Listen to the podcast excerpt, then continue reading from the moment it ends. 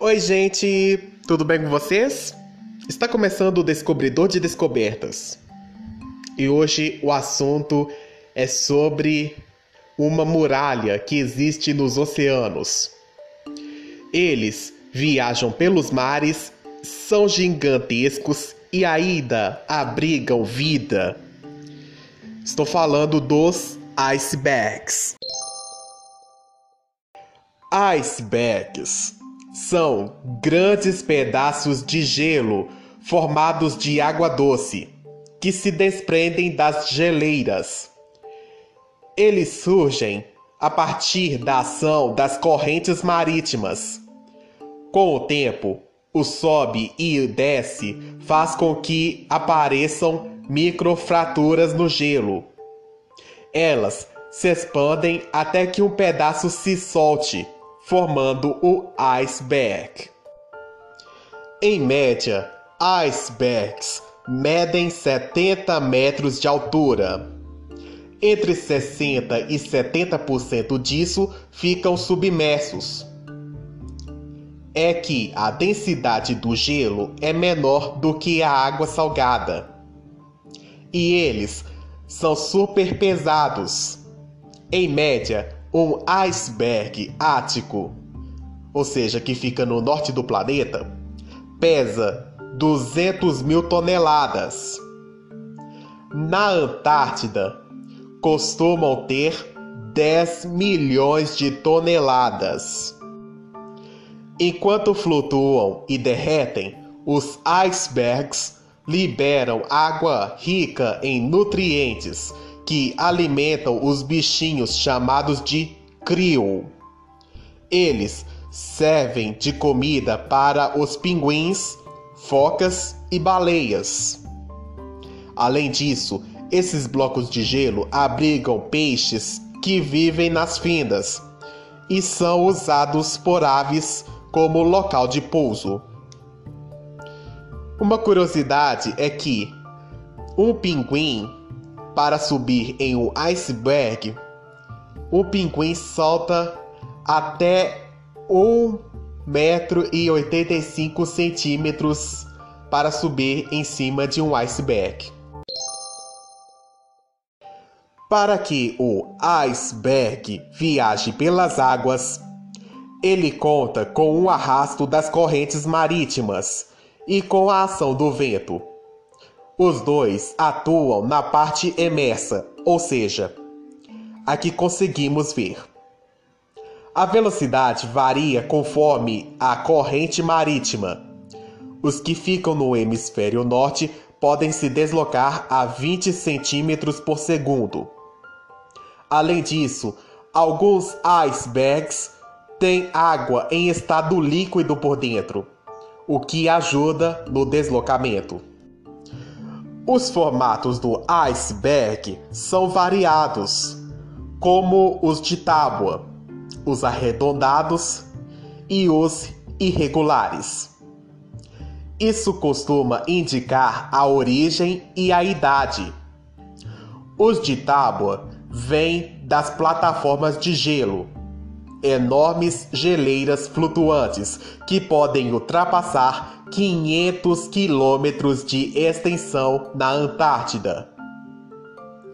Os irregulares surgem de geleiras flutuantes, que são menores, e os arredondados ficam assim por causa das ondas. Os que possuem formato de tábua podem ter até 120 metros de altura e pesar cerca de 400 toneladas.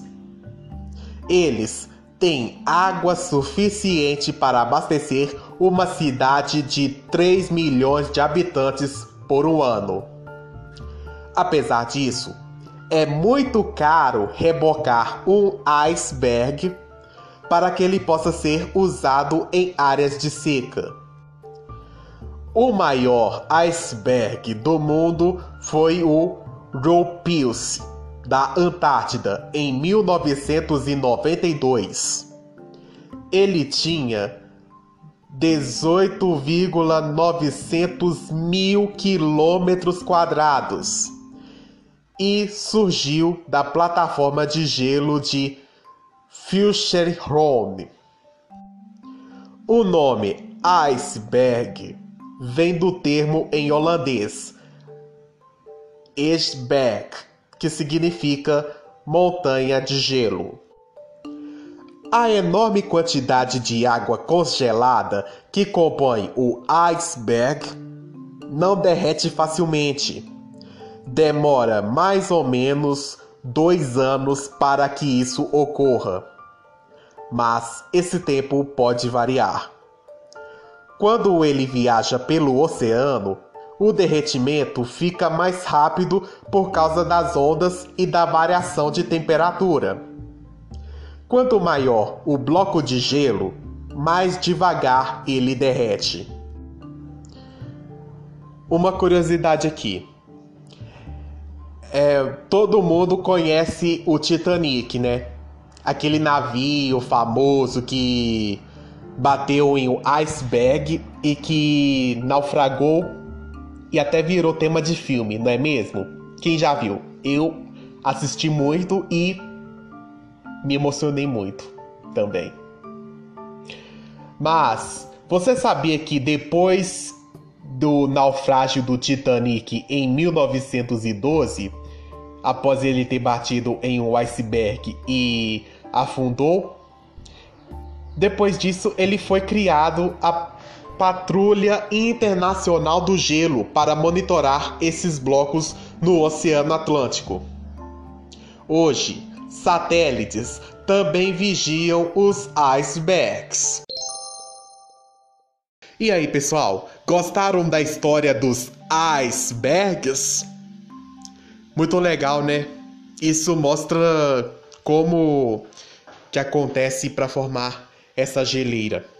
E Ficou alerta também para que o derretimento do planeta, por causa do aquecimento global, efeito estufa, nós temos que fazer a nossa parte para que eles não se desprendem ou pode até desprender, mas só que em uma velocidade bem menos, tá?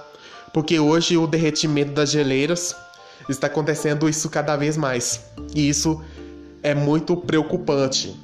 Então, nós vamos ter que fazer a nossa parte para que acabe com essas geleiras e com o aquecimento global também.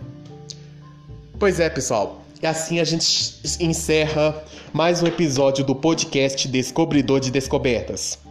A gente se fala no próximo episódio. Um grande abraço e até a próxima.